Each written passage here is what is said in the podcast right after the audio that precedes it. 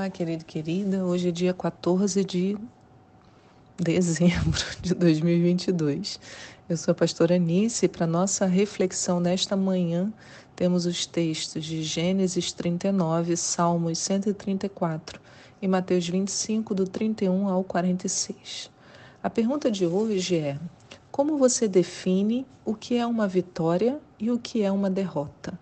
Então, como você define o que é vitória e o que é derrota. A história de hoje em Gênesis 39 me ensinou uma grande lição, e para aprendermos sobre ela precisamos observar atentamente o texto. Vamos lembrar lá que em Gênesis 37, que a gente discutiu na segunda-feira, José é vendido a mercadores e levado ao Egito, uma terra bem distante da sua família. E agora, como escravo, a Bíblia vai descrever a sua trajetória. Pensa você que o rapaz, que era queridinho do seu pai, agora encontrava-se na posição de escravo, sem facilidades e direitos, tendo que trabalhar bastante para servir ao seu senhor. Mas aí é que entra a nossa discussão. Como nós lemos a nossa história e como Deus a vê. Aprendemos isso com José. Lá em Gênesis 39, no verso 1, diz assim: José fora, portanto, levado ao Egito, onde os ismaelitas o venderam a um egípcio chamado Potifar, um oficial que era capitão da guarda do palácio. Ora, o Senhor estava com José, que em tudo teve êxito, e passou a morar na casa do seu senhor egípcio. Então, lendo o primeiro versículo, nós poderíamos pensar que José era um desgraçado, né? que tudo tinha acontecido errado com ele, porque diz que ele foi levado ao Egito, lá ele foi vendido a um egípcio chamado Potifar. Quer dizer, o cara está escravo. Mas o versículo seguinte nos mostra como Deus vê a situação. Aí olha o que ele diz: O Senhor estava com José, quem em tudo teve êxito. Então José foi vendido como escravo, foi traído, humilhado, faz uma longa viagem até chegar numa terra estranha e a Bíblia diz que Deus estava com ele e que em tudo ele teve êxito. Como pode, né? Quantas coisas em nossas vidas nós percebemos como fracassos simplesmente por não buscarmos a perspectiva de Deus para a situação. Falamos tanto sobre vitória e estabelecemos um padrão para ela esquecemos de ajustar o nosso padrão ao que Deus determina para nós. Olha o que a Bíblia continua contando no verso 3. O Senhor egípcio percebeu que o Senhor Deus amparava José e o abençoava em tudo que ele realizava. Dessa maneira, José ganhou a simpatia do seu dono, que o promoveu ao seu ajudante pessoal como administrador dos seus bens. Potifar deixou ao seu cuidado sua própria casa e lhe confiou tudo o que possuía. Então, observa o que a fidelidade trouxe a José, né? A bênção de Deus e a confiança do seu Senhor. Deus não o mandou se rebelar contra o seu dono, né? Ele podia falar, ah, esse cara, né? Você, agora eu tenho um dono, eu era livre, morava com meu pai, tinha acesso a tudo, né? Não, José continuou trabalhando com todo esmero, com cuidado e por isso o Senhor achou um meio de abençoá-lo. Muitos cristãos, servindo a chefes ímpios, né, chefes que não creem em Deus, querem realizar boicotes, trabalham menos do que o requerido, burlam as regras e acham que isso é realizar tal justiça. Alguns falam assim: ah, pelo que me pagam, tá bom. Mas não é essa a perspectiva bíblica. Outras vezes estamos em trabalhos ou atividades que não gostamos, somos explorados ou maltratados e caímos num outro erro recorrente, a murmuração. José tinha tudo para se deprimir e viver a vida com insatisfação e mau humor, mas ele optou por ser fiel a Deus e Deus o abençoou sobremaneira. Então não veja o lugar que você está pelos seus olhos naturais, veja pela fé Peça a Deus que o ajude a abençoar seus chefes, seus professores, seus líderes. Né? Se eles não mudam, quem tem que mudar é você. Observa esse trecho maravilhoso de Gênesis 39, no verso 5. Diz: E a partir do momento em que José passou a administrar a casa de Potifar e todos os seus bens, o Senhor abençoou toda a casa do egípcio em consideração a José. A bênção do Senhor alcançou tudo o que ele possuía em casa e nos campos.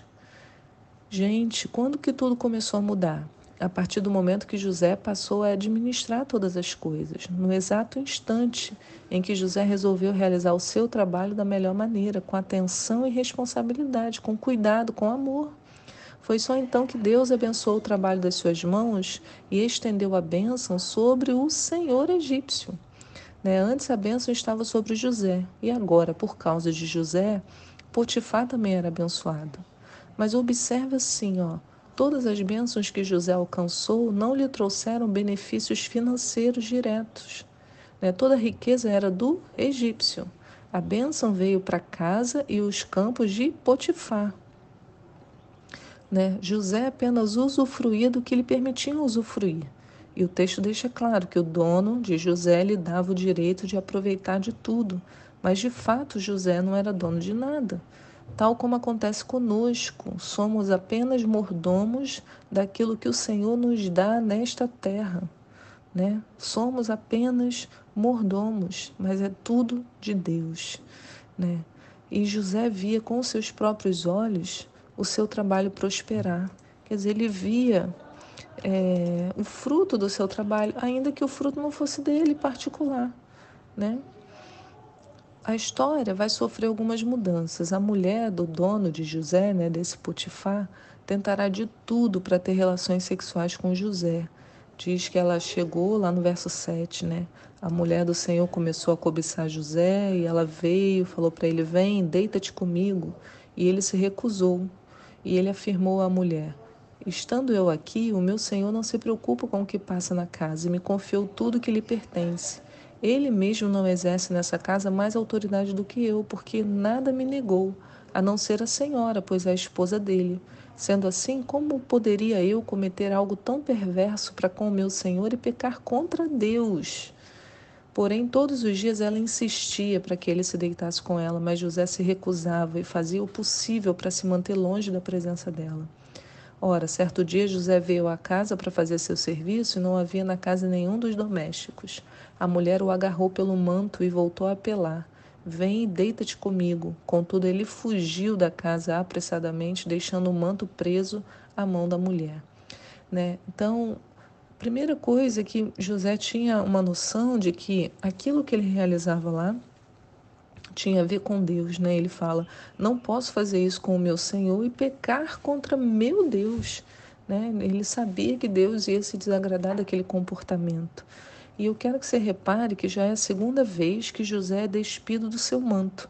Né? Primeiro foram seus irmãos que tiraram dele a túnica feita pelo seu pai. E agora é a mulher de Potifar, né? Ele sai e o manto fica na mão dela. Em ambos os casos, né, por ódio, por inveja, José vai perder suas posses. Mas você pensa que isso é o fim? Não.